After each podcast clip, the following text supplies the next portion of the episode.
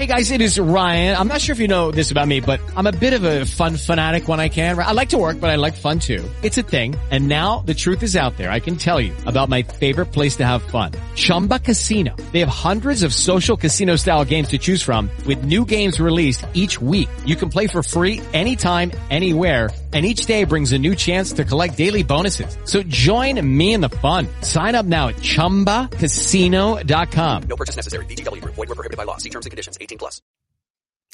Estamos presenciando, señores, la postemporada más, no sé, más loca, menos anticipada de los últimos tiempos. Los Dodgers fuera, los Bravos fuera, eh, los Yankees a punto de irse, señores. Hoy el juego suicida, el juego decisivo, y hoy tenemos a Edwin Rodríguez, el manager de los Leones del Ponce y el ex manager del Team Rubio para analizar la postemporada y el equipo de Puerto Rico. Así que no se vaya, que Fogueo Deportivo comienza ahora. La gente está muy loca. Lo- lo- lo- lo- loca. Loca.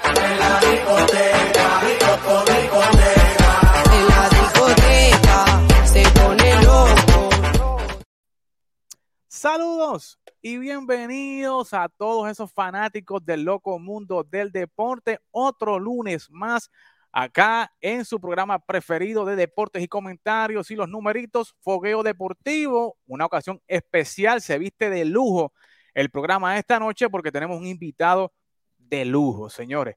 Y tenemos a nada más y nada menos que el primer manager en las grandes ligas boricua y que fue parte del Team Rubio 2013, 2017 y ahora actual manager de los Leones del Ponce en su regreso al béisbol invernal y es nada más y nada menos que Edwin Rodríguez. Edwin, saludos, bienvenido acá a Tab Deporte, ¿cómo te encuentras? Saludos, bu- buenas noches a todos. Es un placer estar con, con todos ustedes. Aquí veo a un Philly, veo a un Yankee y otro que no tiene gorra, pero yo creo que es Yankee. Ese Eh, eh, si no, si no, no, no, hubiera- no entrara en su casa. Así que saludos, a- saludos, a, saludos a todos. Eso es verdad. Y yo tengo la burrita de los Phillies porque mi papá es Philly. O sea, yo- soy bostoniano, pero mi papá es Philly y obviamente, pues, nada, ¿sabes? mi papá está culeco. Es fanático Philly desde los tiempos de Mike Schmidt, eso por allá, tú sabes. Wow, esa es la crema. sí. Escuchaba los juegos por radio y es cangrejero cuando jugaba Titi Benique y todo eso. Ah, María, escuchaba los juegos por ay. radio. Que los narradores describían a los peloteros, mide 5, 7, 180 Sí, sí. libras y todo. O sea, eh, las narraciones él las tiene ahí. O sea, un gran No, fanático. no, muchachos. Y de eso vamos a hablar ahorita, el béisbol invernal, Edwin, porque estoy viendo, ¿verdad? El resurgir de Ponce. Hoy comenzaron las prácticas y me gustó. Eh, vi, vi que estabas dando un video como un resumen de lo que haya pasado hoy y me gusta lo que está pasando en el béisbol, tanto en Ponce, en Mayagüez, Are- en Arecibo. Yo espero que próximamente regrese a Arecibo. Eh, Santurce, que está trayendo unos refuerzos eh, de luz, que quiero saber tu opinión. Y Caguas, definitivamente, pues, está haciendo lo suyo para repetir eh, con el campeonato. Pero, Carlos y JR, bienvenidos acá a Fuego Deportivo. Están los dos cruzando los dedos de los pies, cruzando los dedos de las manos, los brazos, las piernas, todos cruzados esta noche. ¿Qué es la que hay? Estamos bien, estamos bien, todavía estamos bien. También.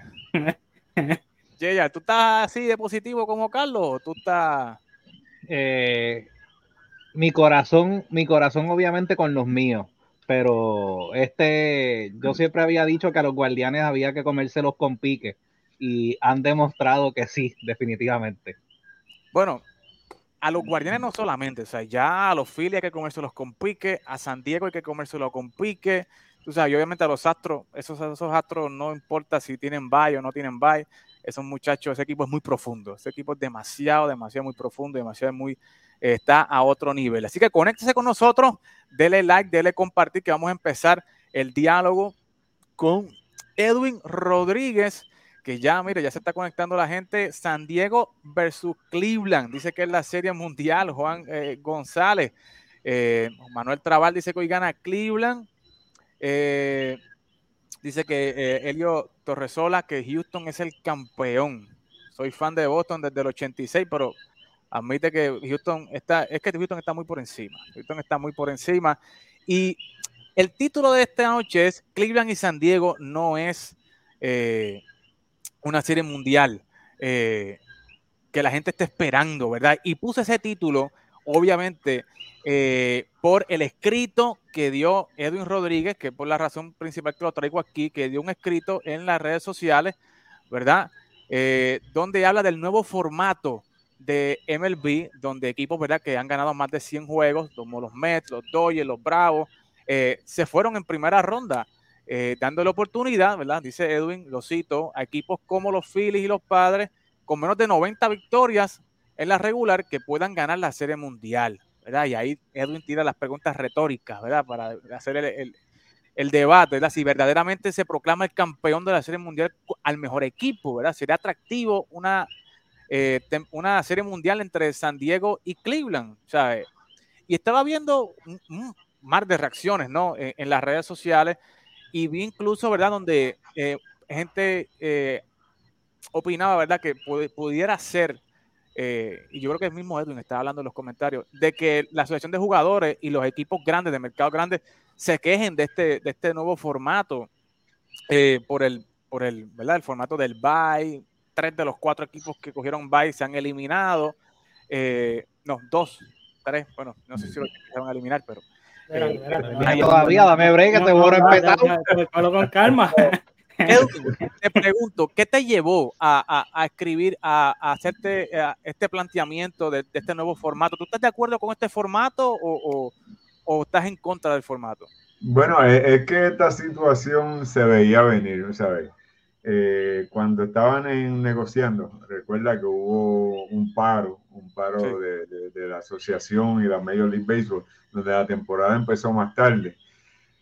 El último de los elementos, de los factores del tranque para ese entonces del paro era este formato. La asociación estaba en contra del formato y la Major League estaba a favor del formato, la asociación cedió y la asociación veía esto venir. Por, por- alguna razón estaba en contra de esto y uno que estaba, uno lo veía venir también. ¿Qué veía venir? Mira, eh, los Phillies de Filadelfia este, quedaron a 14 juegos eh, del primer puesto en su división. en su división. Los padres de San Diego quedaron a 22 juegos de- del primer puesto de la división. Entonces podríamos tener un campeón de una serie mundial donde la serie regular él terminó 22 juegos detrás del primero que estaba de, de su división. O sea, eso es atractivo, no es atractivo. Eh, para mí no lo es, para mí no lo es.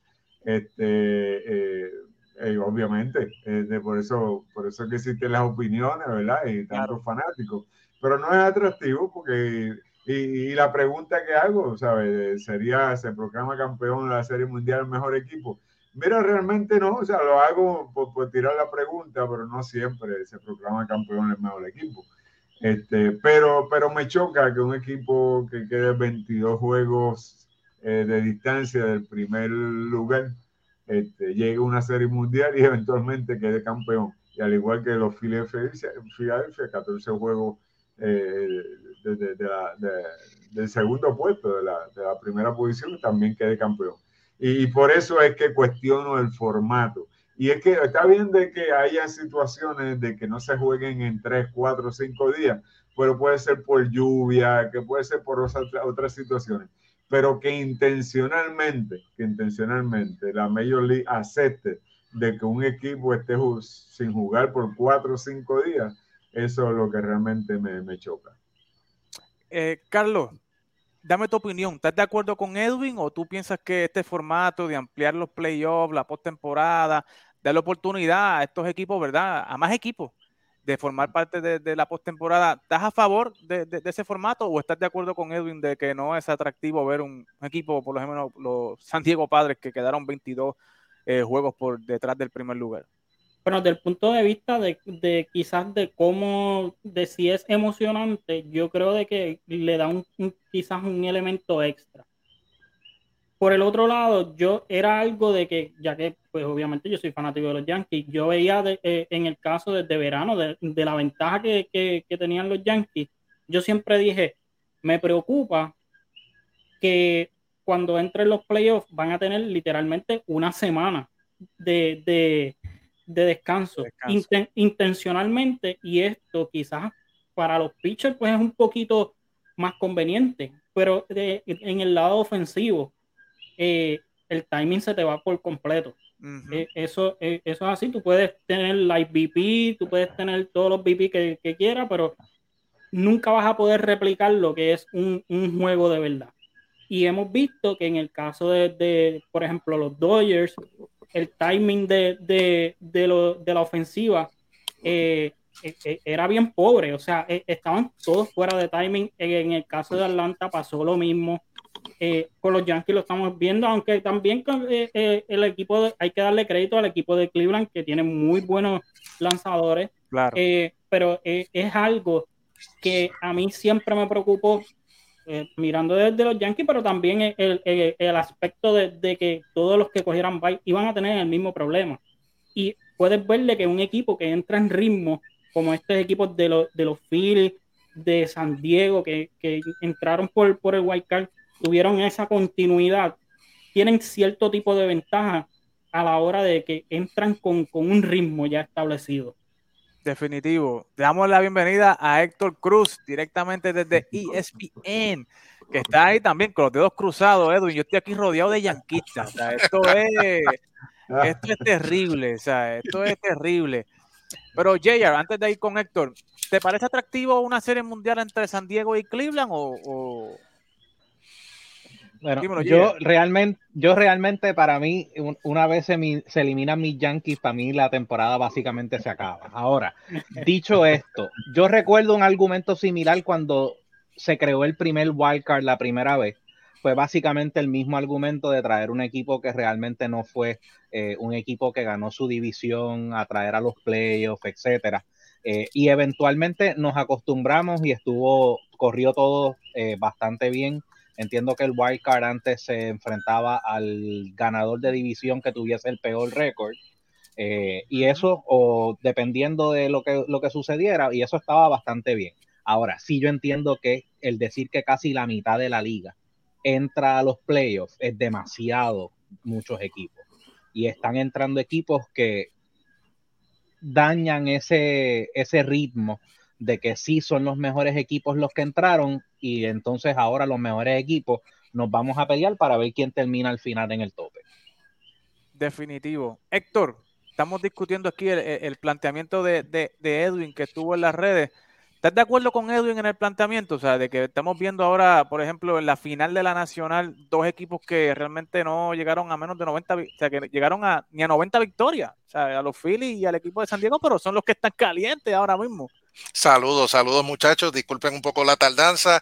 La lluvia que está cayendo para Nueva York la estoy sufriendo yo acá también en Connecticut. Está toda la zona noreste de la, del país, está bajo lluvia, así que pues no sé si se vaya a celebrar el partido esta noche. Mis saludos y mis respetos como siempre para Edwin, un gran abrazo desde la distancia y a todos los, los muchachos del panel. Pues mira, tengo que estar de acuerdo con lo que dice Edwin en el sentido de que se le da oportunidad a los equipos como los Phillies, los padres con menos de 90 victorias en la regular de llegar a la Serie Mundial. Eso no es consecuencia de este formato, porque eso ya pasó en el pasado.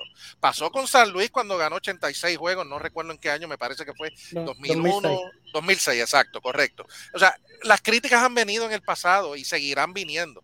Y no hay formatos perfectos.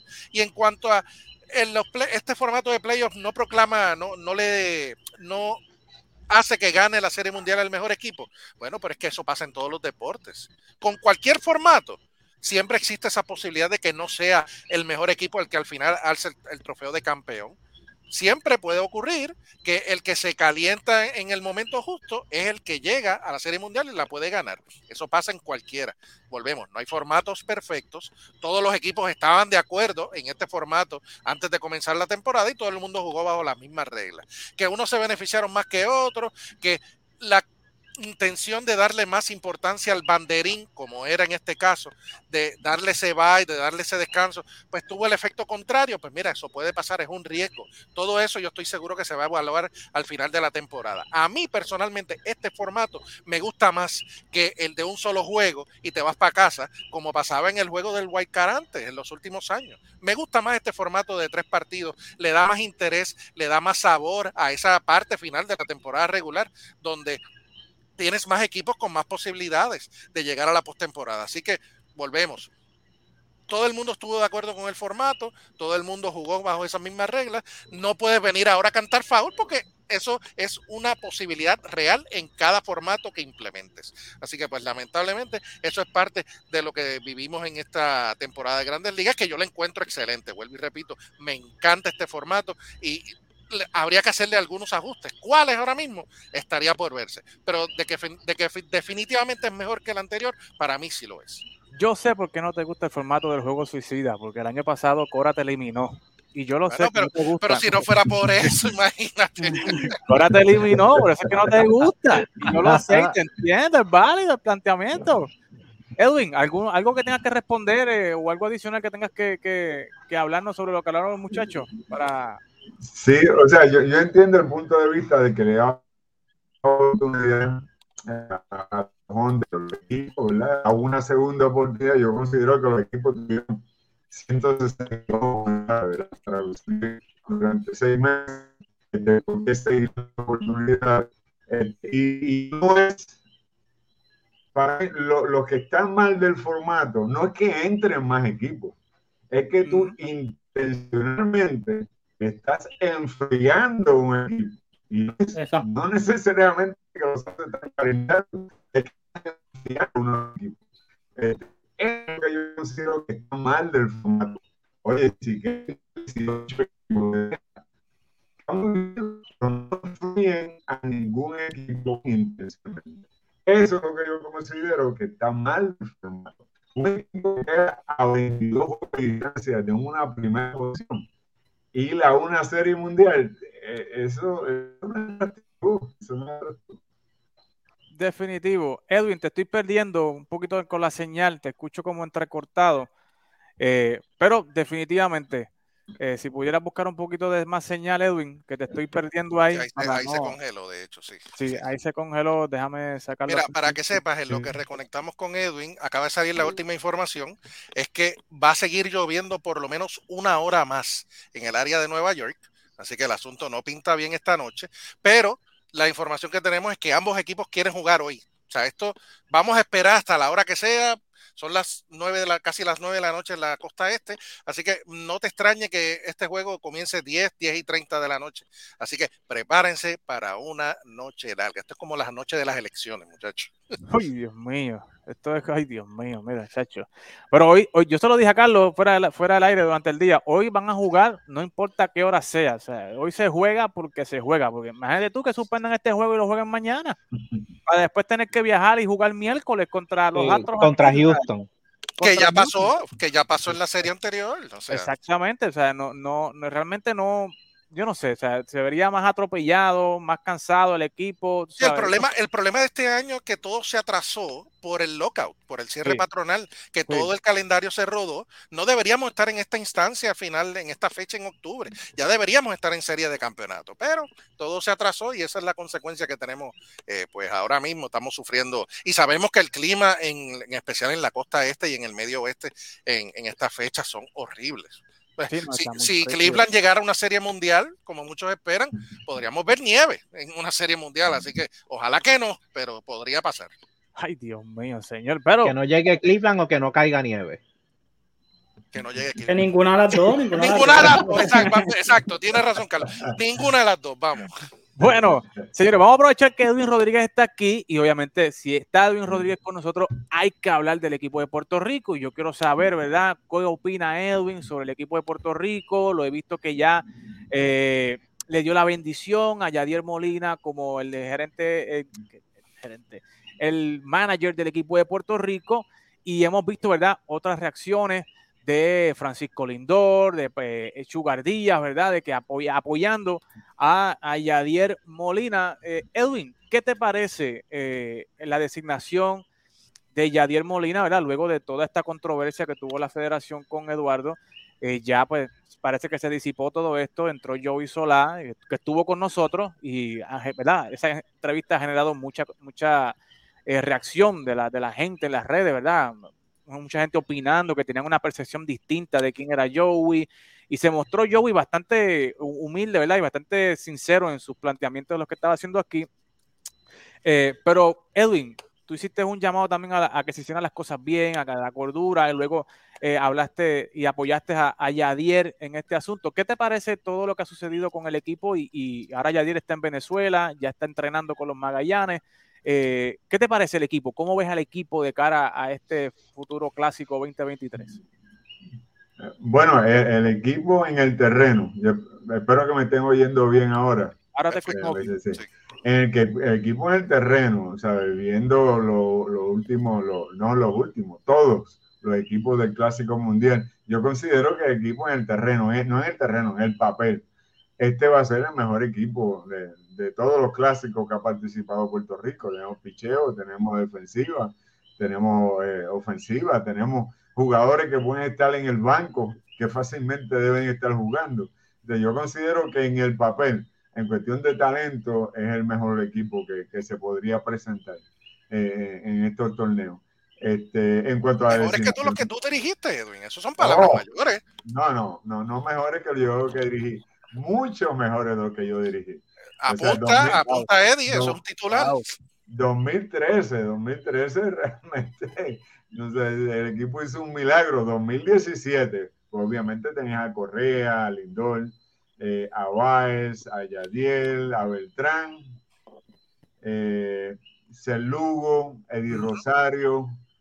eh, pero si tú te vas en este equipo, ¿sabes? Posición por posición, son peloteros establecidos. Para el 2017 estaba Quique Hernández, pero Quique Hernández no estaba establecido en, grandes ligas, estaba yo creo que hasta en ligas menores. Este, pero si tú vas posición por posición de este posible equipo 2023, ¿sabes? Es mucho mejor que cualquier equipo del Clásico Mundial de las pasadas ediciones. Este, y el picheo ni se diga, o sea, el picheo ni, ni- ni cerca está, ni cerca. Este, así que en cuestión de talento, yo creo que se está, hay muy buen talento. Este, en cuanto a la designación de Yadier, que creo que era parte de la pregunta, Sí. mira, no, ¿sabes? Eh, Es más, yo, sea, Yadier de dirigente, yo estaba hasta, hasta mencionando a Yadier de dirigente, yo todavía en el 2017. Este, eh, no, no, hay, no cabe duda que Yadier es es muy buena designación. Este, pero es que el, el, el, eh, ¿cómo te digo? La situación eh, no se ve bien, es de la forma que llega, no es, no es quien llega, es de la forma que llega, ¿sabes? Claro. Y, y, y esa era, y esa era mi, mi, mi, mi cuestionamiento, o sea, de que Yadier sea dirigente, pss, tiene un, más que merecido que el ser dirigente.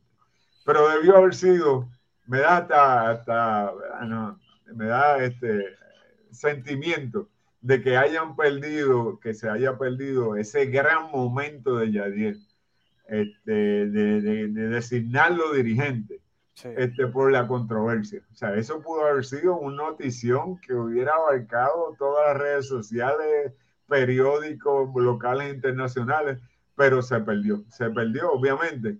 Y no es solamente que se perdió por la situación de que, de que se había después todo, todo, todo, todo lo que sabemos, es a quién se lo hicieron, a un Eduardo Pérez que Eduardo Pérez es querido por todos, ¿sabes? en Puerto Rico, en Estados Unidos, es querido por todos. Yo creo que eso fue, eso fue lo que dolió más, ¿sabes? No como lo hicieron y que es a quién se lo hicieron a Eduardo Pérez, este, esa situación, este, y por eso deslució el nombramiento.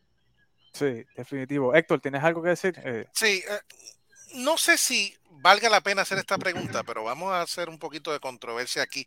Y yo sé que Edwin es bastante diplomático, yo sé que no le gusta meterse en demasiadas aguas profundas.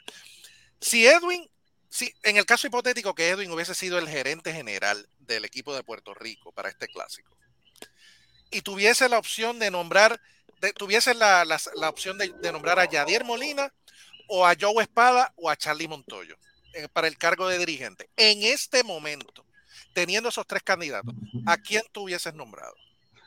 A Juan Igor González. es que se lo ganó, o sea, se lo ha ganado, ha representado eh, y era cuestión de rodearlo con un buen cuerpo técnico. Este, pero tiene la presencia, ¿sabes? tiene la, la experiencia de Grandes Ligas y qué experiencia, dos MVP. Este, y ha demostrado eh, que puede ganar internacionalmente y torneos cortos. que eso no lo dirige todo el mundo. O sea, no es lo mismo dirigir 162 que dirigir un torneo de, de 8 juegos. Pues Igor González tiene esa capacidad este, de que quizás no tenga la experiencia o que quizás no sea el, me- el mejor estratega, pero esos torneos lo ha demostrado que se lo puede ganar. Este, pues, ¿por qué no? Yo lo hubiera, yo lo hubiera puesto a él, además de que se lo ha ganado. Definitivo, y está teniendo éxito con el grupo sub-23 en el Mundial, ¿verdad? Lleva 2 y 0. Y, y definitivamente Edwin dio en, dio en el punto, ¿sabes? Igor tiene la capacidad de, de- de- de lucir bien en torneos cortos, que eso es, es la clave, ¿verdad? De, de este clásico. No sé si Carlos o Jair tengan alguna pregunta para Edwin con respecto al equipo de Puerto Rico. eh, ¿Me pueden...? Yo tengo do- dos preguntas. Dime, Carlos. Eh, eh, la, la primera sería de, de cuál es el atributo más eh, que más eh, el, mejor atributo que puede aportar Yadiel Molina a, como dirigente de este equipo. Y la segunda es cuál es el reto más grande, eh, ya que pues tú tuviste la, la- la experiencia de dirigir en dos ocasiones, 2013, do- 2017. ¿Cuál es el reto más grande que presenta este torneo que puede enfrentar eh, Yadiel como dirigente? Bueno, el atributo es la, experiencia como, como ganador, con donde quiera que vaya Ariel, ¿sabes? El equipo, el equipo entra a final, mira San Luis lo que hizo por tantos años. Y el que diga de que, de que Yadiel no fue un elemento clave, esencial en todos esos años de, de gloria de San Luis, pues realmente estaba desconectado, ¿sabes? Sea, él sabe cómo manejar un, manejar un juego, él tiene esos sentidos de ir más allá, de tomar unas decisiones certeras en un juego, como jugador, como jugador. Este, que pueda eh, transmitir ese conocimiento como dirigente a jugadores, eso es otra cosa y está por verse. Eso ni él mismo lo sabe, ni, no se ha podido comprobar. Eh, ¿Qué reto, qué reto tiene, me dijiste, Yadier o el equipo de Puerto Rico? Eh, el- básicamente, que, eh, ya que tú tuviste la experiencia, vamos a, vamos a tomarlo así. ¿Cuál fue el reto más grande eh, en, en el formato de este torneo? Sí, eh, eh, son las restricciones. Eh, son- hay, hay, hay dos tipos de restricciones. Este, hay unas restricciones que, que presenta el torneo. El torneo te dice que la primera salida, eh, los lanzadores iniciadores no pueden sobrepasar 55 lanzamientos, la otra salida, pues otro tipo de lanzamiento. Eso lo presenta el, el- el torneo. Y hay otras restricciones que lo presentan las organizaciones. Este, por ejemplo, los Blue Jays, cuando le dan permiso a José Berríos, ellos dicen, sí, sí, nosotros estamos al tanto de las restricciones del torneo, pero por encima de eso, estas son las otras restricciones de nosotros. Eh, por ejemplo, no, lo vas a lanzar cada cinco o seis días. Eh, un sugar, sugar días, eh, un sugar día, me hace el favor y no lo lanzas dos días corridos. Tienes que lanzarlo 25 lanzamientos eh, máximo, tienes que darle un día libre y el tercer día lo vuelvas. O sea, ese tipo de restricciones, las que presenta el torneo y las que presentan lo- lo- los equipos, las organizaciones, ese es el reto más grande. Ese es el reto más grande. Que tú como dirigente tienes que balancear, tienes que balancear porque si no cumples con uno de, uno de ellos es que, pues, te, estás rompiendo la, la regla del torneo. Otro es que al otro día te llevan, la organización te lleva el, jugador o el lanzador. O sea, ese es el gran reto del torneo. JR, ¿tienes alguna pregunta para Edwin en este sentido del equipo de Puerto Rico? Sí, ya que dijiste eh, lo de los torneos cortos y saber manejar los torneos cortos, he escuchado esto de que los dirigentes cuando ya están en la tercera entrada, ya yo estoy pensando quién viene a batar en la séptima, octava, novena entrada, cuáles son las posibilidades, quiénes yo tengo disponible en la en, en- en- el bullpen para que puedan entrar como relevista, si estoy atrás, quién yo puedo traer como un bateador si tengo que hacer un pinch hitter o algo por el estilo. Eh, cuán complicado en el caso de un torneo corto es hacer todo ese análisis comparado con lo que es la temporada regular. Esa pregunta eh, vale 60 mil chavitos, muchachos. Eso es bien cierto. Durante un torneo regular, ya en la tercera entrada, por experiencia uno sabe que el 80% del juego ya para de los juegos, de los juegos, se toma forma ya para la tercera entrada. Ya cuando te llega a tercera entrada, tú sabes más o menos que va a ser un juego abierto, va a ser un juego cerrado, vamos a hacer un juego ofensivo, va a ser un juego de picheo, este, ya en la tercera entrada por lo regular. Pero este tipo de torneo cambia toda esa estadística. Entonces tú tienes que leer, leer qué tienes disponible, qué tiene el otro equipo disponible. No que tienes en el roster, es que tienes disponible. Porque no es que lo tengas en el roster. Este, y obviamente ese es otro monstruo. Por eso es que la preparación antes de cada juego es la clave, la, preparación. No solamente eh, puedes trazar la estrategia eh, tuya, de tu equipo, sino de que puedes visualizar la estrategia del otro equipo. Eh, por ejemplo, el otro equipo no tiene disponible su closer o su cero, pues ya tú sabes eso de antemano, este, por las reglas del juego. O sea, es, un juego de ajedrez. Definitivo. Edwin, te pregunto, ¿estás de acuerdo con, esto, la, con la integración de estos jugadores nuevos como Strowman, como lo, eh, posiblemente un Riley Greene, un Von Grisham, un Jay Garieta, que abiertamente ha dicho, ¿verdad?, que está ponderando, pensando, eh, y que ya Solano dijo, ¿verdad?, que está haciendo los trámites para que Santurce pueda, no sé, traerlo a, lanzar a, Puerto Rico. ¿Estás de acuerdo con esa integración de, estos jugadores de ascendencia puertorriqueña? Porque siempre he visto la resistencia, ¿verdad?, del fanático eh, a, este tipo de, puertorriqueño, en especial con Strowman, ¿verdad?, después de lo que, de lo que hizo el clásico pasado, pero ¿Cuál es la opinión de Edwin Rodríguez con, la integración de Strowman, de Arieta, Von Grisham y, estos muchachos que eh, tienen ascendencia puertorriqueña? Mira, este, me pueden tildar de lo que me pueden tildar, pero uno está curado de espanto, de espanto ¿verdad? Ni ahora, ni antes, ni nunca estaré de acuerdo con esto. Este, yo creo que tenemos suficiente material aquí desarrollado aquí. Si tú ves el caso de un set Lugo, un celugo, que se integró de una forma que no comía más que bacalaíto y alcapugia. Ese tipo, ese tipo de integración, ah, o sea, cae bien, cae bien. Pero esos que caen de paracaídas por ahí, tú sabes, de momento saca la bandera, entonces, eso yo lo hubiera querido y lo estuve en el equipo, porque el equipo no era mío. El equipo era de Puerto Rico y el equipo era de los fanáticos. Claro. Y yo tenía que presentar las mejores opciones para Puerto Rico. Pero personalmente no, yo, no estoy de acuerdo con, nada de eso. Edwin, y rapidito una pregunta de seguimiento.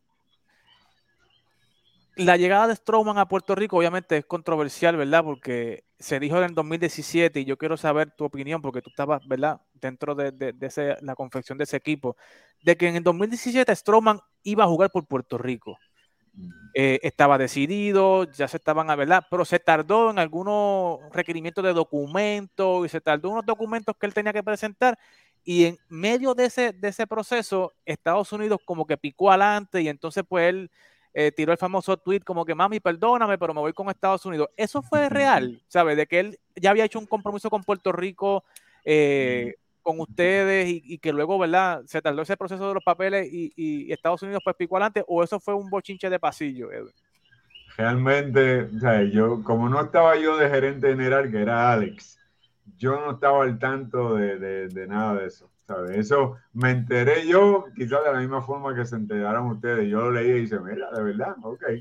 Pero, pero en realidad nunca, nunca, nunca estuve al tanto de, de todo eso. Quizás sí, quizás no este, pero no lo creo, porque Alex Cora es bien metódico y él, si era cuestión de mover papeles y hacer gestiones, Alex Cora lo hubiera hecho. Así que no, no, no lo creo, no lo creo. Héctor, Carlos, Jayer, ¿alguna pregunta para Edwin con respecto a esto? O, no, no hay mucho más que añadir realmente. Lo que me, me, gustó la explicación eh, a raíz de la, de la pregunta de JR de las estrategias, de cómo un dirigente ve el, juego diferente a como lo ve uno en las afueras. No, porque mucha gente dice, ah, pero ¿por qué el dirigente no hizo esto? Ah, ¿por qué el dirigente no movió esta ficha?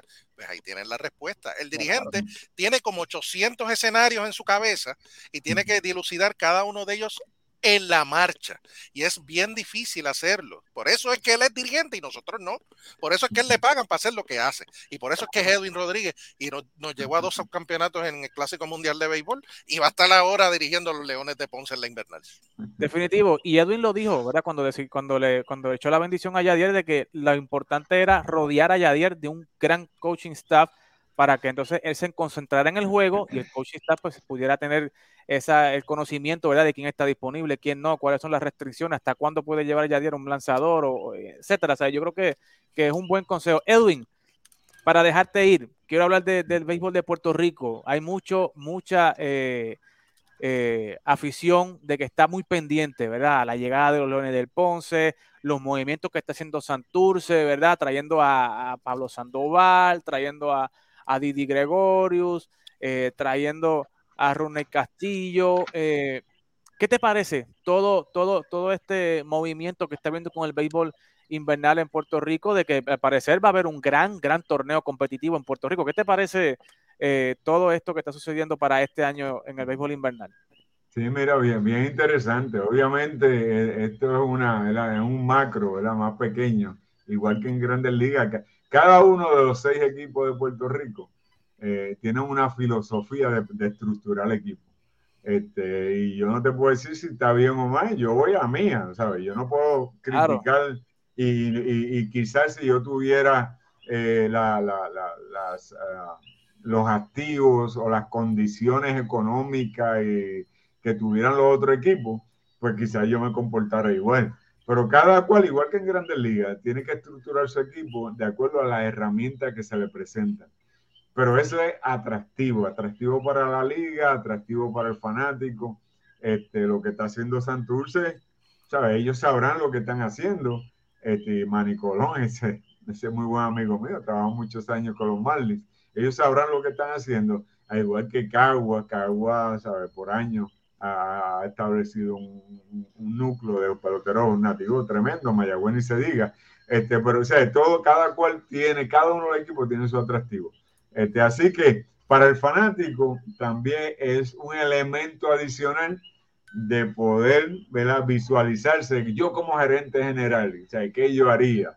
Este, pues yo como dirigente con lo que tengo, ¿qué yo haría? Y eso es parte del atractivo, pero sería bueno, sí, es lo que estamos haciendo ahora.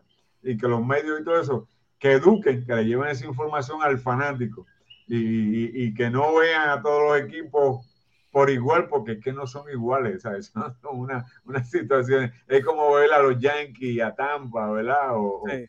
eh, sea, en cuestión de de económico, no son diferentes. Y eso pues lo hace atractivo de todo esto.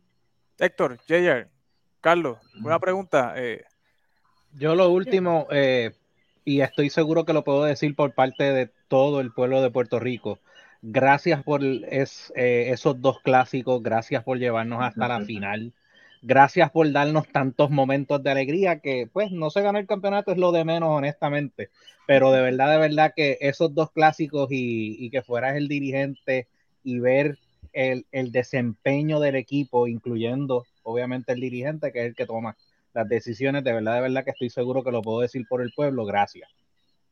No, gracias por esa palabra y obviamente hay mucha gente que agradecer por todo esto, ¿verdad? Uno pues eh, tuve la dicha y el honor de tener esa posición, pero el cuerpo técnico, o sea, el cuerpo técnico, para mí, para mí siempre lo más importante es el staff, el cuerpo técnico y eso pues eh, lo, lo vimos en, el- los dos clásicos. Pero sí, gracias por esa palabra y siempre un honor, siempre un honor representando a Puerto Rico, siempre será un honor. Edwin, dos preguntas y te dejo. Eh, te vi hoy, comenzaron las prácticas del equipo de Ponce. Te vi hoy hablando en redes sociales de ¿verdad? la intensidad de la práctica, la energía que hay en el equipo. Eh, ¿Qué se puede esperar? ¿Qué, qué le puede decir Edwin Rodríguez al fanático de Ponce y al fanático de Puerto Rico? ¿Qué puede esperar el fanático de este equipo de Ponce, del regreso?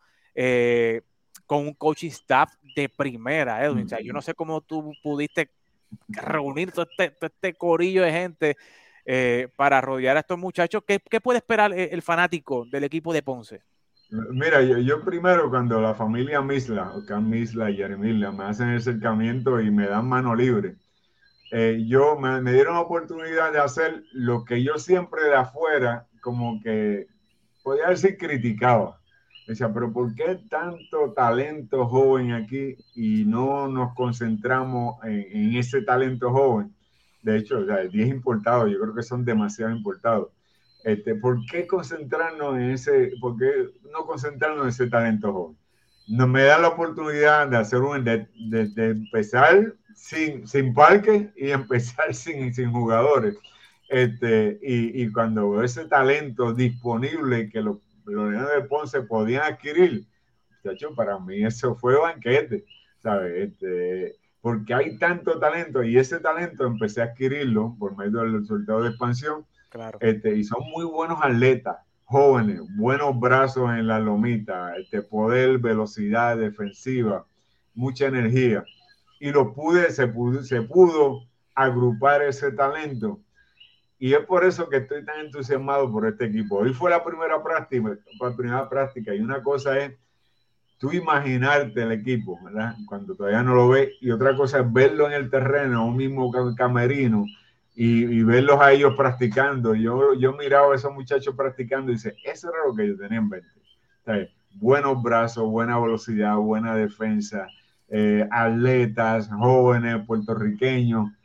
Pues mira, eso es lo que puede esperar el Puerto Rico y la fanaticada pues, de- de- del equipo de Ponce, ¿sabes? ¿sabes? Todas las noches van a ver, ¿sabes? Nativos puertorriqueños con buenos talentos buscando la forma de establecerse en la liga y en el profesionalismo y eventualmente llegar de nuevo a Grandes Ligas o llegar por primera vez a Grandes Ligas. Eso es lo que pueden esperar, esa pasión de ese muchacho joven puertorriqueño con talento. Wow, Edwin, y de verdad que he visto, ¿verdad?, cómo tú has ido poco a poco eh, montando este equipo y obviamente una estrategia que tú no lo has dicho, ¿verdad? Pero obviamente tú estás buscando peloteros del área, ¿verdad? De Ponce, Claro. de pueblos cercanos, obviamente llamando a la fanaticada local para que apoye al equipo de Ponce y eso es muy, muy importante, ¿verdad? Darle ese, esa experiencia a estos muchachos de cerca, ¿verdad? De Ponce y de pueblos limítrofes, de que puedan jugar con ese equipo local y que ese equipo que ellos vieron crecer y que vieron jugar, que pudieran poner ese, ese uniforme. Edwin, por último, se está rondando mucho el nombre de Joe Espada. Ya se ha dicho de que, ¿verdad? En años anteriores ha estado eh, en varias entrevistas, llegó finalista con Joe Maron en Los Angels, llegó a finalista con los Cubs, con David Ross, eh, ahora le dan la oportunidad con la, organización de los White Sox y según múltiples reportes en las redes sociales, los White Sox quedaron bien impresionados con la entrevista que dio eh, eh, Joe Espada. Eh, y con los Marlins también, ¿verdad? Que yo sé que eh, tú estuviste ahí, él estuvo ahí también con los Marlins, se entrevistó también. Eh, ¿Tú crees que ya es el momento de Joe Espada, de que le den el break, de que sea el próximo manager boricua en grandes ligas? Sí, definitivamente Josué tiene, no, no este año, de hace años ya está preparado para dirigir en Grandes Ligas, hace años. Y ya estoy cansado de oír eso, de que hizo buena entrevista, de que, digo, no de parte tuya, sino de, de los Sí, no, no. expertos, Este, que acaben de darle la posición que muy bien se lo ha ganado, ¿sabes? Este, y, y entonces siguen eh, dándole extensiones a, a dirigentes que uno ve que son una mediocridad por años y años y años, pues, por muchas razones que, muchos sabemos, no sabemos, no les queremos, ¿verdad? No le queremos dar este, la, la, la, la- veracidad. Eh, le siguen dando esas extensiones unos uno, uno, unos dirigentes que no le llegan ni a los tobillos a Josué Espada. O sea, ya es tiempo, ya es tiempo de que a Josué Espada le den esa posición y ya deben de al cantar de que hizo buena entrevista, porque él está más que preparado para dirigir en Grandes Ligas. Definitivamente, Edwin. Y estos muchachos se están riendo allá porque ellos saben que tú te estabas refiriendo a Aaron Boone. Yo lo sé. Tú no lo has dicho, pero yo lo sé. No hay que Nadie ha decir, dicho nada, nadie ha dicho nada. nada, aquí. Edwin. Lo estoy diciendo yo. no hay, no que tirar a- nombre, no hay que tirar nombre. Que a él, él hablaba, él hablaba y a mí no solamente, no sé por qué me venía a la mente una sola persona. Edwin, Edwin no lo ha dicho, o sea, no, no me Nadie ha dicho Edwin no ha nada. dicho nada, lo estoy diciendo yo. Que Edwin se refería a, dirigentes como Aaron Boone, Dave Roberts, tú sabes que realmente le extensiones Ay, y no tienen nadie ha dicho nada de ese nombre. Nadie ha dicho nada, pero Eh, Edwin, agradecido. Edwin, ten- tengo una última pregunta. De, de esos dos, de esos dos, y es, es una pregunta no, no, no, no controversial. Ok. de, de, de esos dos años que, que dirigiste el equipo, Ah, ¿cuál fue la, la, la victoria que más tú te gozaste? Ah, bueno, esa contra eh, Netherlands. Claro, Netherlands, Países que fuimos, Bajos, sí. sí, los países, sí, que, que le ganamos para ir a la- a- a- al juego de campeonato. semifinal del 2017, sí. Sí, yo, estaba, yo eso estaba fue- allí, ay, Dios mío. Estaba- no, no, ese para mí ha sido el mejor juego. O sea, no me refiero a dirigir, sino que yo he estado, que yo he estado. Ese ha sido el mejor juego de mi carrera, ¿sabes? Ver esas tensiones, esas pasiones, ese talento de parte y parte de los equipos.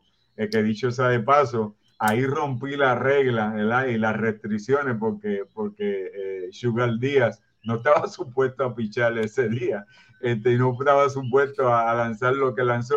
Y, y Ricky Bone me decía detrás de mí, mira, este, no puedes hacerlo. Y dice, ¿qué van a hacer? Llevárselo, que se lo lleven mañana, olvídate de eso. Pero este juego, por ese juego había que ganarlo. Este, y, y los muchachos se lo merecían, el pueblo de Puerto Rico se lo merecía. Y como obviamente, como terminó ganando, pues mejor todavía, tú sabes. Sí, no, Así que ese fue el mejor juego que yo he estado eh, en, en mi carrera profesional. Si no ponías a lanzar en- a Edwin en ese juego, no podía ponchar a, a, a Valentín. pa- ese, Sí. ese ponche fue épico. no, Exacto, no, es que todavía los highlights del, del clásico, el torneo clásico, ese es uno de los highlights. Y de hecho, no sé si podía, no sé si podía seguir residiendo aquí en Puerto Rico. Si no, yo, si no, yo no hubiera tirado, tirado a Sugar Díaz. Yo creo que hubiera tenido que mudar. sí, mucho más y- fácil, mucho más fácil poner la decisión en el, en el equipo que te llevas al jugador y o que yo no ponga al jugador y que entonces el que termina mal soy yo. Sí, Exacto. exacto. Yo estaba pensando, oye, pero si no traigo Sugar Díaz, ¿cómo yo voy a mudar de Puerto Rico? ¿A qué estado yo me iría? Y no, olvídate, olvídate, vamos a traer a Sugar Díaz, olvídate. Nadie, nadie te iba a creer la excusa de que el equipo no te iba a dejar Nah, no, olvídate de eso. no, y que ese día Sugar tiró dos entradas, ¿no? Eh, Sí, dio dos entradas. te digo, ellos no estaban supuestos a tirar dos entradas, ninguno de los cerradores ni de los cruces. No, No. estaba supuesto a eso por restricciones del equipo. Este, pero nada, a mí es mejor pedir, ¿verdad? Perdón. No, Que eso me es así, eso es así. No, y, y ese turno con Valentín y después el doble play, o sea, la, la emoción de, de- de ese juego, o sea, se ve, era No, una cosa escalofriante, se le paran los pelos a cualquiera y de verdad que... tú rompiste la regla de, de no usar los closers, de, de- de no usar los demás, y yo la rompí en el palco de prensa. Yo fui fanático ese día. A mí por poco me botan del palco de prensa ese día. No, muchacho, ese hombre había que. No, y si, y si llega a ir por otra entrada, él no se hubiera querido salir. Y yo, No. yo, va, va a tener que salir. Entonces sí que me tengo que mudar de todo esto. Pero, sí, este, pero no, fue tremendo juego, tremendo juego y tremenda pregunta, Carlos. Muy bueno. Edwin, para irte, ¿quién gana hoy, los guardianes o los Yankees? Los Yankees van a ganar, fíjate. Ahí Los está. Van a ganar. Le dices a Junior, ahora a tu papá que esté tranquilo. No sé si es hoy, porque no sé si van a jugar hoy, pero van a ganar. Van ya. Es como dice Terry Francona, dice, mira, prácticamente lo que él dijo, ya nosotros hemos llegado mucho más lejos de lo que yo creía que íbamos a llegar. Este, y yo creo que, que ya, ya, han- ya han llegado bien lejos, se lo han disfrutado. Este, yo creo que los Yankees deben, deben ganar, que, debe- que dicho sea de paso, quería añadirlo ahorita. Aaron eh, eh, eh, eh, George es un ejemplo de la inactividad. ¿sabes? Los, los bateadores de poder salen de tiempo de coordinación más rápido que los bateadores de contacto. O sea, Sí. inactivo por cinco días. Ya vieron cómo lució George en Es esos primeros muerte, muerte para, para ese ritmo de bateo, seguro. Sí. Definitivo. Edwin, gracias por estar con nosotros. Sé que te dije que eran 15 o 20 minutos, pero obviamente la conversación entiende muy y- buena. Y gente conocedora del juego. Definitivo. Y Gracias. próximamente yo voy a estar en Puerto Rico, Carlos también, así que pienso ir al parque, pienso ir a los juegos, así que nos veremos por ahí, nos veremos en el parque, Edwin. Gracias por estar con nosotros. Bien, Te aprecio, te aprecio un montón, pero criollos ahí, lo siento. Chévere, bien, bien, muchacho, un placer. Ahí lo tenían, Edwin Rodríguez, acá en Fogueo Deportivo. Wow, mucha, mucha, mucho statement, ¿verdad? Que dio Edwin. Eh, que vamos Tacho, da, para dos horas más el programa, olvídate de eso. mañana y durante la semana, porque lo que ha soltado Edwin aquí fue candela, ¿verdad? Con el tema de los, de los Strowman, de los, de los ascendientes de Boricua, y que, oye, para Edwin este es el mejor equipo de Puerto Rico, el que va a presentar ahora mejor que el del 2013, mejor que el del 2017, así que son palabras mayores. Eh, Eh, yo creía que, que- que él me iba a decir, eh, de esa última pregunta, yo creía que él me iba a decir la victoria contra Estados Unidos en el 2013. Yo creía que, que- que esa iba a ser la respuesta. Pero yo creo que la, la, la, la Sí, sobre todo porque esa, esa que tú mencionas, Carlos, veníamos de la dolorosa derrota del 2009, que fue la que nos dejó fuera de los semifinales. Exacto. Y, y sí, o sea, tienes razón, esa victoria en el 2013 fue súper emocionante, pero yo creo que yo estoy de acuerdo con Edwin.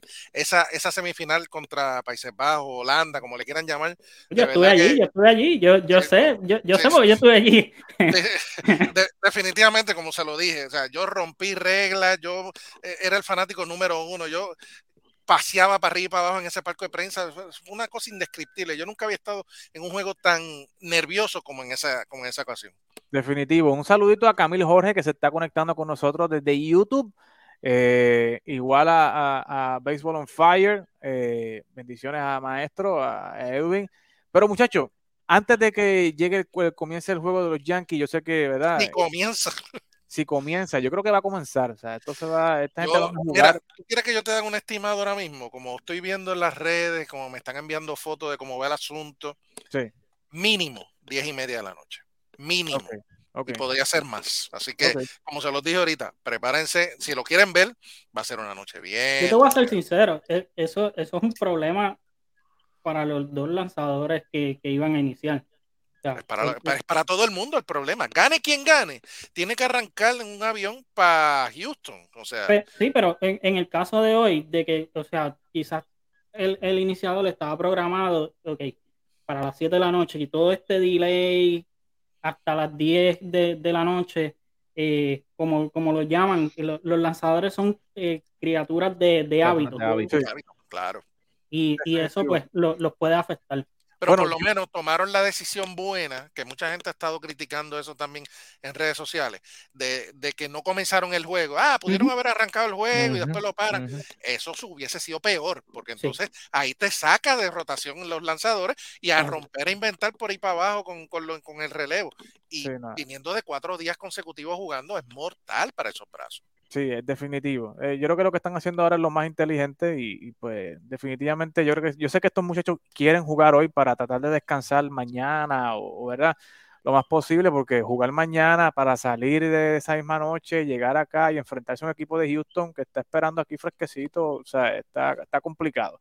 Pero yo quería eh, discutir la, la, la, la eliminación de, de de los Dodgers, de los Bravos, pero yo creo que lo vamos a tener que dejar para la semana que viene. Pero eh, una, una, una de las. Pero seguimos esperando y seguimos discutiendo a ver si acá comienza el Este- juego. Yo no tengo prisa, yo no voy para ningún lado. Sí, no, no, yo sé.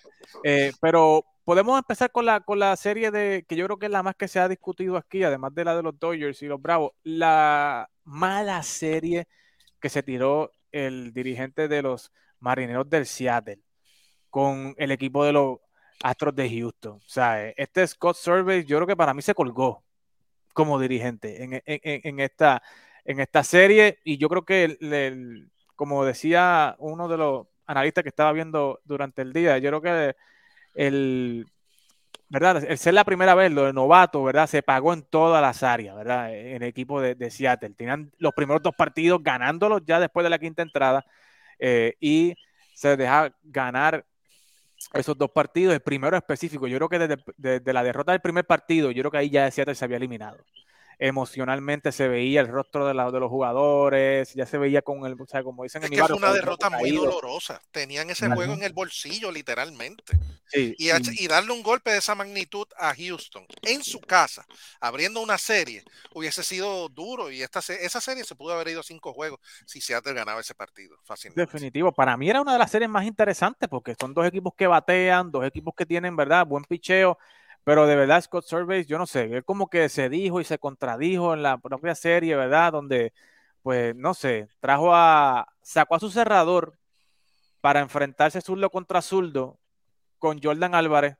Oye, teniendo espacio para eh, envasarlo, pues, no lo envasa, lo enfrenta con Robbie Ray, le dieron, ¿verdad? El cuadrangular. Luego con Luis Castillo le dan cuadrangular nuevamente. eh, y luego en la próxima, entonces lo, lo- lo envía a base. O sea, eh, si lo ibas a enviar a base, si lo enviaste a base después, lo hubiese enviado a base desde, la Ujú. primera, desde el primer juego, Héctor, ¿no Claro, es así? no, no, totalmente de acuerdo. Y pues eh, esas decisiones que acabas de mencionar y muchísimas otras, podríamos estar dos horas analizando todos y cada uno de los movimientos que hizo Scott Service en, en los tres juegos de esa serie. Y pues se le puede achacar a la inexperiencia, se le puede achacar a, a miles de factores, pero yo creo que la inexperiencia aquí, digo, sabemos que la postemporada es un animal diferente, completamente diferente a temporada regular, pero estamos hablando de un equipo, de dos equipos que son rivales divisionales, que se enfrentaron 19 veces en la temporada regular. Es cierto que Houston le dio mano y muñeca, pero tú ya tú tienes una idea de cómo enfrentarte a ese equipo. Y no me vengas tú a mí a decir, como bien tú señalaste ahora, de que esos, esos matchups de zurdo contra zurdo podría resultarte. No, que si la sabermetría, no, que si, que si el BABIP, no, que si el OPS. No, el, la postemporada es instinto, la postemporada es jugar con, con el ojo, es, es, otra cosa. No puedes ceñirte a lo que dice ciegamente la computadora porque te va a hacer pagar caro. Y ahí lo tienes. Definitivo. Carlos, nosotros habíamos hablado aquí de que si había un jugador que no podía matarte en esta serie era Jordan Álvarez. O sea, eso había que circularlo en el line-up. O sea, este hombre no me puede matar a mí. Que me mate Bregman, que me mate Jeremy Peña, Kyle Tucker, el que sea. Pero Jordan Álvarez no me puede ganar un juego a mí. ¿Sabes? ¿Cómo es posible que tú saques a tu cerrador, que el cerrador, señores, tiene que sacar agua el que esté ahí? O sea, con- cuando tú tienes un cerrador, él tiene que sacar agua a derecho y a zurdo. Para eso es cerrador ahí. Eh, ¿sabes? Y tú teniendo la posibilidad de envasarlo y traerte a Bregman, que está caliente, pues, que me mate él, pero que no me mate, ¿verdad? Eh, eh, Jordan, ¿qué, qué te pareció, Carlos, eh, el hecho de que, cómo manejó Scott Service esta serie con los Astros? Bueno, para mí se colgó porque eh, encima de eso, los, eh, si tú, si él se va a dejar llevar por los números, los splits de, de el promedio de bateo del closer y de Robbie Ray contra los zurdos, el closer tenía, tenía menos, eh, le bateaban menos los zurdos y el mismo Robbie Ray. Así que eh, empezando por ahí no hacía sentido. Como yo te había dicho eh, la, la semana pasada, en, todos los, en todas estas series, tú siempre circulas a, a un jugador en el line-up que este es el que, el que no lo cancelaron. Lo suspendido oficialmente, oficialmente Ah. suspendido para mañana a las 4 y 7 de la tarde. Wow. Pero, Ay, ay, así ay. que, Carlos, sigue Se ahí. puso, se puso difícil esto. Sí. Sí. Eh, eh, es algo, eh, eh, tú siempre se- eh, circulas a un jugador en, en el line-up. En el caso de los Yankees, tú no quieres que Aaron Judge te mate. En el caso de, de Cleveland, tú no quieres que José Ramírez te mate. En el caso de, de Houston, yo sé de que eh, eh, hay un Alex Breckman en, eh, en el medio del line-up, pero con la temporada que, que había tenido Jordan Álvarez y con lo caliente que él venía cerrando la temporada, ese es el jugador que tú no quieres. Y con lo que él hizo el año pasado en, lo- en los playoffs, tú no quieres que ese sea el jugador que, que te dé el batazo. Sí, Así No, que es, es inconcebible. definitivamente. JR, ¿qué te parece? Para mí, obviamente el MVP es Jordan Álvarez, pero si hubiese que sacar otro MVP, definitivamente tiene que ser Jeremy Peña. Para mí, Jeremy Peña jugó un papel importantísimo en esta serie, no solamente por el cuadrangular en el juego, en el doble juego que se jugaron en ese tercer juego, eh, pero, ¿sabes? En el primer partido, si Jordan Álvarez no mete ese sencillo, no extiende la, la- la- la entrada y Jordan Álvarez no hubiese podido estar en el plato para Ujú. conectar el cuadrangular. ¿Sabes? Y igualmente Jonathan, eh, eh, Jeremy Peña estaba en base también cuando Jordan Álvarez conectó el cuadrangular en el segundo partido. eh, hizo unas jugadas en defensa increíbles. O sea, este muchacho está ready y está ya poniendo su marca en, en, en la postemporada. ¿Qué te pareció esta serie y, cómo ves al equipo de Seattle para el año que viene? O sea, yo creo que Seattle aprende una gran, gran lección para el año que viene.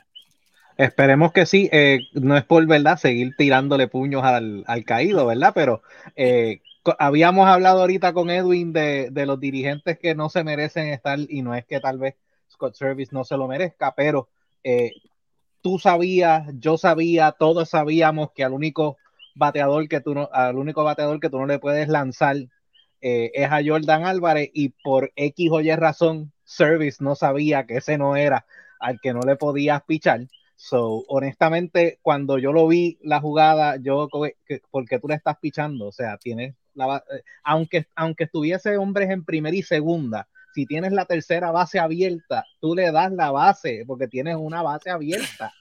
Que me, que me mate, que me mate, el, ajá, que me mate el próximo, que me mate el próximo, pero este tipo no me va a matar. Todos lo sabíamos, pero por alguna razón Service no lo sabía.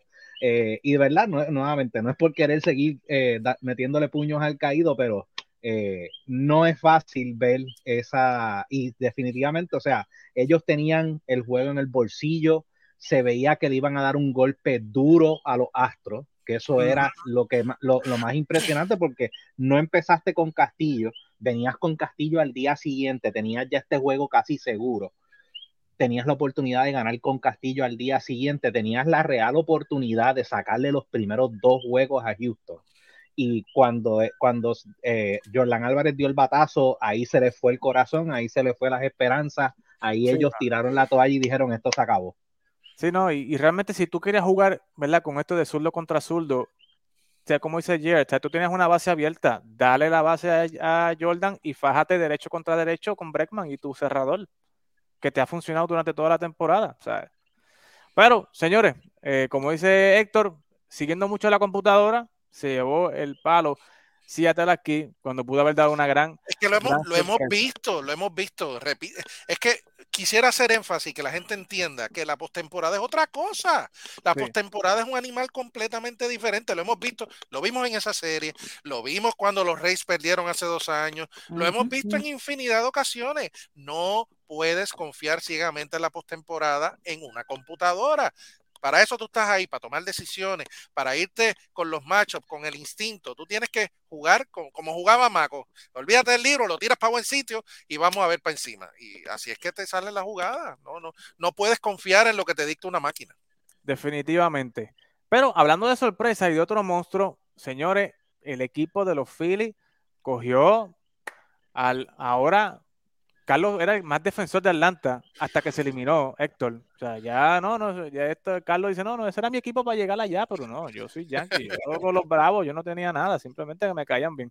Pero, eh, oye. No se este podían eliminar los dos, por mí se hubiesen eliminado los dos, yo no tenía problema. Eh, yo no sé, pero realmente el, el, show que montaron estos tipos de, de los Phillies eh, fue impresionante. O sea, yo creo que, o sea, 24 no tenía mi nota, 24 carreras en cuatro partidos, 36 imparables.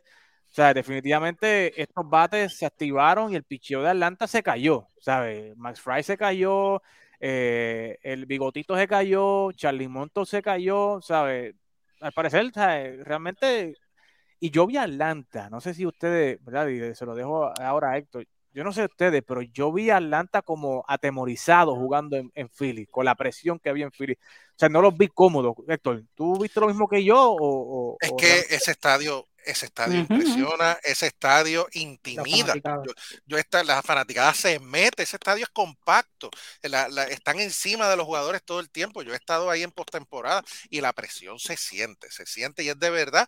Y yo tengo esa misma impresión que, tú acabas de mencionar. Atlanta se intimidó al llegar a, a, ese, a esa instancia con los Phillies de Filadelfia y pues en mi barrio lo que hicieron fue que le pasaron el rolo realmente. Eso no les dieron chance a nada, literalmente. Y hasta ahí llegaron los campeones. Que todos decíamos que tenía mejor material que el año pasado y en el papel era así. Y ganaron la división, se la quitaron en el último día a los Mets. Y eh, hicieron esa parte, la cumplieron. Pero la realidad es que en la postemporada se anularon por completo mira lo que hizo Eddie Rosario. Eddie Rosario desapareció por completo. No, se vio en toda la serie. Y así hay varios casos eh, en ese equipo de los Bravos y ni hablar del picheo, que realmente fue un desastre lo, que hicieron en esa serie. Definitivo. Carlos, este era tu equipo de la Nacional para llegar a la Serie Mundial. ¿Cuál es tu análisis? ¿Qué pasó con el equipo de los Bravos? Eh, que, ¿verdad? Básicamente, o sea, no pudieron hacer nada contra este equipo de los Phillies. Yo creo que, eh, hay que darle mucho crédito a lo que hizo la alineación eh, de, los Phillies, porque si tú te pones a ver, siempre ellos fueron agresivos, siempre jugaron eh, de adelante en, los partidos que, pudieron ganar. Bryce Harper Bryce Harper batió para 500 en esta serie, una, para esta serie, o sea, una cosa del otro mundo. Y como tú dijiste, el, el- el golpe que recibió Atlanta en el primer juego, ellos como, fue como que, oye, esta gente eh, están en serio y nunca se, mm, se- se pudieron recuperar. Y una vez eh, la serie se mueve a Filadelfia, oye, esa fanaticada de Filadelfia, Nah. como estaba metida en el juego, y encima de eso la ofensiva lo- lo- lo- eh, lo- los hacía despertar más todavía, no, no había como que este momento que Atlanta produciera y, y callara de cierta manera la, la- la fanaticada, eh, eh, fue, fue, fue demasiado, fue overwhelming, con, con- como, dice, como, como se dice en inglés, eh, para, para el equipo de Atlanta. De verdad que se veían de cierta manera intimidados por, por la misma, por el, por, por, por el mismo environment que, que- había en, en- el ambiente que había en, en Filadelfia. JR, tú que estabas siempre analizando en tus análisis, ¿verdad? ¿Cómo venía Aaron Nola? ¿Cómo viene este picheo? ¿Qué te pareció? ¿Te, co- te- te cumplió con las expectativas Aaron Nola? Esta gente, yo, yo creo que, que el picheo de, de- el abridor de los Phillies fue lo que sobresalió aquí, además del bateo. No solamente el picheo abridor, o sea, eh, abridor, también los relevistas hicieron un trabajo que se le tiene que dar el crédito merecido. Eh, Sí. Honestamente, yo era parte eh, de los que entendía que se supone que esto fuese fácil para Atlanta. Eh, no fue absolutamente nada fácil. Y volviendo a lo que habíamos hablado con, con Edwin, esto es, eh, se tiene que analizar lo del bye porque yo no puedo creer que este equipo de Atlanta de estar donde estaba haya tenido este, esta caída y hay muchos de los jugadores que cuando tú lo analizas hacen swing duro, o sea que son jugadores que, so- que aunque tal vez no tienen los números de un power hitter, son power hitters. Eh, Sí. Ronald Acuña Jr. es uno que le hace el swing a la bola cada vez que, la, cada vez que hace el swing es para, para romper la bola. Eh, el primera base Mar Olson también es lo mismo, o sea, tú puedes ir en esa alineación y hay muchos que son así y lo que, había, lo que habían dicho de que es lo que le pasó a Aaron George, que estuvo tanto tiempo fuera, también le pudo haber afectado eh, al equipo de Atlanta. Y es algo que obviamente pues Major League Baseball, después de ver cómo fue este primer experimento, van a tener que analizar a ver cómo pueden tal vez arreglar esto un poco. Quiero agregar, eh, eh, Jay, a eso que men- mencionaste a Ronald Acuña, y es, es de mencionar, es de resaltar la labor pobre que hizo Acuña durante esta serie. Más allá de la, de la posible inactividad, que si estuviera mohoso, lo que tú quieras, la actitud de él en el terreno de juego era de un vago. Y hay que decirlo con todas las letras. A mí no me gustó la forma en que jugó esta serie. No corría las pelotas, no le llegaba a fly fáciles en los jardines, se veía, se veía incómodo todo el tiempo en el plato. Honestamente, no sé cuál fue el problema, pero la actitud de él no fue la mejor. Fue un fiel reflejo de lo que sufrió Atlanta en esta serie. Vamos a resumirlo de esa manera. Sí, y yo creo que el sentir de Héctor se, se- es un sentir bastante general. Yo lo he visto en las redes, especial Twitter, ¿verdad? Como eh, que es más crudo, esas redes sociales muy crudas en cuestión de crítica y, y- y de llevar un Sí, yo, mensaje. soy po- yo soy un poquito más político. yo no puedo Sí, no, no, definitivo, definitivo. Pero realmente, o sea, no, yo vi al equipo de, de Atlanta intimidado ante esa presión del equipo de la fanaticada de Philly, ¿verdad? No veían un juego de postemporada ahí desde el 2011. Eh, y realmente Philly tenía más hambre de ganar esta serie que, que los Bravos. Yo lo- en esa actitud fue que yo los vi. Y otro equipo que tenía actitud para ganar era, era este equipo de los San Diego Padres.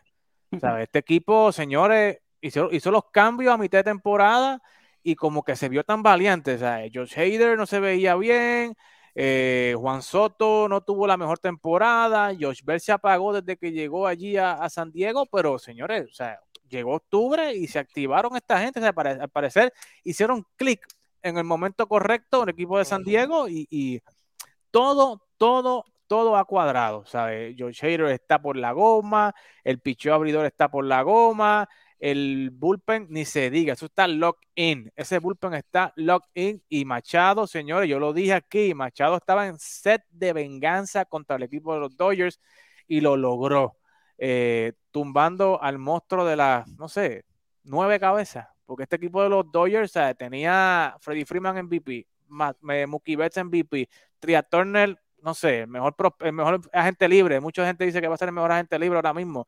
¿sabes? Tú tienes un Bellinger MVP, Clayton Kershaw, ¿sabes?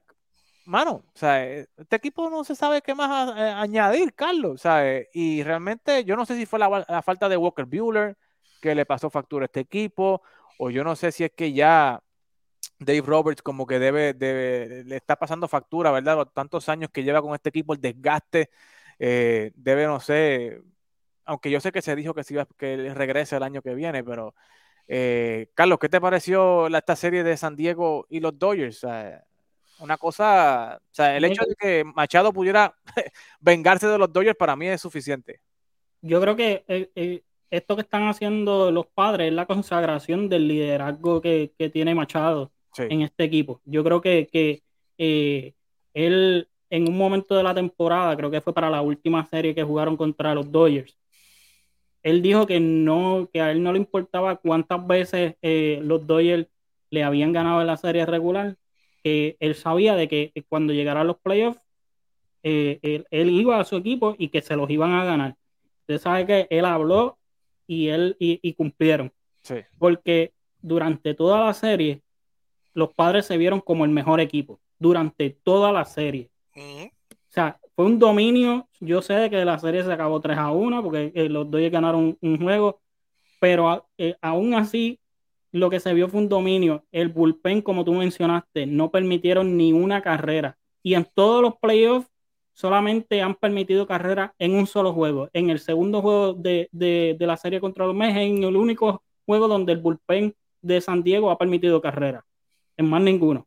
Eh, Juan Soto se está viendo mucho mejor en, en el plato y eso es, eso es preocupante ahora pa- entrando a la serie con los Phillies.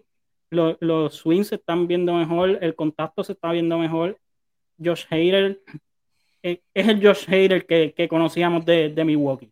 Do- dominante. Definitivamente. Héctor, ¿qué te parece eh, esta eliminación temprana de los Dodgers y, y realmente cuál tú crees que fue el factor para que los Dodgers no pudieran avanzar con este mega equipo que tenían los Dodgers? Se llama Dave Roberts. Eso es lo único que te voy a decir.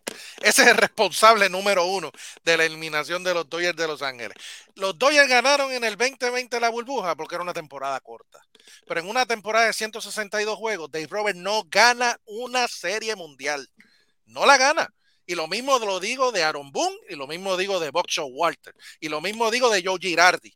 Joe Girardi ganó en el 2009 a pesar de, de, de su de su diri- de, de cómo su de cómo manejó ese equipo de los de los Yankees. Ese equipo lo dirigía yo y ganaban en el 2009. Son entre todos los echas a una licuadora y no sale un manager. Entre todos, es que son malos todos. Dave Robert a mí no hay nadie que me diga que Dave Robert es un buen manager, porque no lo es. Dirige malo, dirige pésimo. A pesar de él, ganaron 111 juegos esta temporada. Pero volvemos, lo mismo que he dicho toda la noche. La postemporada es diferente, es otra cosa. No puede ser tan eh, analítico, tan rígido en tus decisiones. Tienes que irte un poco más con el instinto y ahí tienes el precio que, que pagó ese equipo de los Dodgers. Y quiero agregar, antes de pasar con el siguiente comentario, que y no es por echar mal, eh, más a la herida, pero yo estoy seguro que ese equipo de los padres no ganaba esta temporada, no, lleg no llegaría a esta instancia si hubiesen tenido a Fernando Tatis Jr. Con esa te la dejo. Uf. Bueno, Cheya, te paso la papa caliente. ¿Qué tú crees de esta serie? Y, y- y dame tu opinión de los Dodgers. ¿sabes? Bueno, esta es la, la diferencia básicamente en tu ver un equipo que tiene un capitán y probablemente tiene hasta dos, porque Manny Machado y Juan Soto, los dos son dos, eh, cuando Juan Soto estaba en los Nationals, básicamente Juan Soto era eh, joven, pero le traía esa vida a ese equipo. Eh, yo lo que estoy viendo de los Dodgers es para aquellos el que está arriba y abajo mío, fanáticos de los Yankees, yo lo que veo es cuando a los Yankees le dio con querer gastar dinero y traer un montón de estrellas, el tú tener el equipo lleno de, de estrellas no te hace ganar. Y los Yankees ya eso durante los años 2000 comprobaron que eso era así. Por tú traer un montón de estrellas y tener un equipo del juego de estrellas no significa que tú vas a ganar. Eh, y lo otro, eh, también se me están pareciendo a los Bravos de Atlanta de los 90, que siempre llegan a los playoffs y cuando le dicen que los playoffs llegaron, le empiezan a temblar las piernas y solamente han ganado una sola vez. Y es correcto, o sea, yo creo que mucha gente ha hablado, ¿verdad? De, yo creo que para mí ya de, Robert está desgastado en este equipo, o sea, y llega un momento en que los managers se desgastan y, ¿verdad? Y tiene que venir a un refresh, algo nuevo, ¿verdad? Y yo creo que, no sé si los, la gerencia de los Dodgers no se ha dado cuenta o es que, no sé, Dave Robert los está durmiendo con el cuentecito ese de él, eh, que habla muy bien, ¿verdad? Y es un buen comunicador, pero, o sea, realmente yo no sé porque vienen el año que viene, pero ¿qué puede mejorar ese equipo, Carlos? ¿Sabes? ¿Qué puede mejorar? O sea, ¿qué mejor tú puedes traer una primera base mejor que Freddie Freeman? ¿O qué mejor segunda base tú puedes traer que ¿Qué puede mejorar el manager? ¿O qué mejor tria, qué mejor que este campo corto que Tria Turner, tú sabes? Pero, o sea, tú- eh, estoy analizando eh, sabiendo de que Robert se queda ahí. ¿Sabes? No, ellos- ellos- Lamentablemente. lamentablemente, o sea, que, que tú puedes cambiar, o sea, realmente este equipo no se puede cambiar nada porque, o sea, se- todo, todo- toda esta gente juega bien, son, son buenos peloteros. eh, eh, está todo en, en- en lo que esto le está diciendo. Eh, en la postemporada es básicamente los X y 0. O sea, las, las estrategias y, y cómo tú vas a manejar ciertas, ciertas situaciones del juego, no dejándote llevar por el libro que te están dando, sino por, por lo que tú estás sintiendo de juego. O sea, puede ser de que en ocasiones, como pasó, eh, mira, mira, mira el mismo ejemplo de Seattle quizás eh, por el libro te dice de que zurdo contra zurdo es, un, es, el mejor matchup que, que, que tú tienes. Pero tú sabes, de, tú sabes cómo está la situación de juego, tú sabes el, el, el, el, el feeling que, que, hay en el juego, pues tú no, tú no deberías de entonces, y tú conoces cómo, tú conoces a tu pitcher. Oye, a Robbie Rey fue el, el, el, el agente libre de ellos, grande, que firmaron y ni siquiera inició un juego en, en esa serie. Así de mucha confianza le tenían. Si tú sabes to- todas esas cosas, no te dejes llevar, eh, lleva eh, por el instinto. Exactamente. Así que, señores, lección para esta noche, como dice Héctor, la postemporada es un monstruo distinto. Si usted no se acordó de nada de lo que dijimos esta noche, acuérdese de eso, llévese eso. El, el octubre, la postemporada es un monstruo distinto. Héctor Cruz. Así que, señores, eh, lo más reciente, el juego de los Guardianes y los Yankees suspendido esta noche. Mañana regresan a las 4 y 7 de la noche eh, para terminar y viajar. Y mañana, a y Houston. mañana también es el juego 1 de la serie de campeonato de la Nacional. Va a ser a las la 8 y 3 de la noche. Correcto, Filadelfia en San Diego. Así que, pues, definitivamente. en vez de un juego, vamos a tener dos mañana.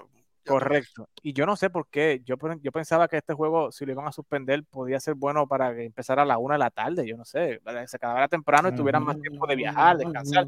Pero también ponerlo a las 4 y 7, que se acaba a las 7, 8 de la noche para arrancar en un vuelo para acá, para jugar al otro día, está, está Está brutal. duro. está Pero es que Está esta, eh, esta serie de división desde el principio fue un desastre. O sea, tuviste el primer juego un día de descanso, sabiendo el que el día estaba- siguiente, sabiendo que el día siguiente, Sí, desde, el, desde el primer juego, estaban diciendo que probablemente había que cancelarlo. O sea, ¿por qué entonces no jugar? No, porque los ratings, que si los, que si los canales que no quieren todo el revolú, pues ahí tiene. Sí, que no querían, no querían un día sin béisbol, básicamente. Ajá. Eso fue la razón.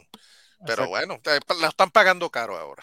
Definitivamente. Pero señores, la cobertura de TAP Deportes continúa, así que pendiente a TAP Deportes toda esta semana, porque señores, ahora es que se está jugando la verdadera pelota aquí en octubre y San Diego va con los Phillies. Hay que ver quién, quién sabe de esta serie y falta ver si se nos da de que los Yankees pasen y, entonces veamos este rematch nuevamente entre los Yankees y el equipo de Houston. Señores, Carlos, JR, Héctor, gracias por estar con nosotros. A Edwin nuevamente, las gracias infinitas y de verdad que muy honrado de que estuviera con nosotros. Eh, y vamos a seguir invitando a más personas acá para ya cuando se entregue y llegue la béisbol invernal, para tener a esta gente y seguir ¿verdad? apoyando al béisbol de Puerto Rico, porque, señores, están haciendo un buen trabajo y hay que ir al parque. O sea, hay que ir al parque. Santos está haciendo un excelente trabajo, Cagua está haciendo un excelente trabajo, Edwin está haciendo un excelentísimo trabajo en Ponce, igual Mayagüez. Eh, y el equipo de RA12, obviamente también en su, en su filosofía, también está haciendo un excelente trabajo. Así que a apoyar el béisbol en Puerto Rico. Dominicana ya empezó, Héctor, y empezó caliente y hay que estar pendiente a Yadier en Venezuela. Así que Dominicana ya comenzó, comenzó México también. Sí. Venezuela comienza el 19, me parece, dentro de Sí. dos días. Y después Puerto Rico que arranca el día 4. Así que, pues ahí estamos. Así que, señores, nos vemos en la semana pendiente de Deportes con lo último que está pasando en el mundo del deporte. Así que, check it out. Hey, estás aquí en Tap Deportes, aprovecha, dale subscribe, prende esa campanita para que te lleguen todas las notificaciones de lo que son nuestros videos, el cafecito deportivo, fogueo deportivo, lo que es tacones en el deporte, el footcast y las reseñas de tap.cars. No olvides compartir este video para que así le lleguemos a más personas.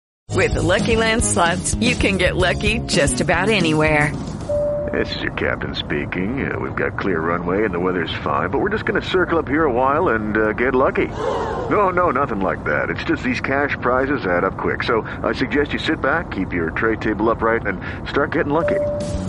Play for free at LuckyLandSlots.com. Are you feeling lucky? No purchase necessary. Void where prohibited by law. 18 plus terms and conditions apply. See website for details.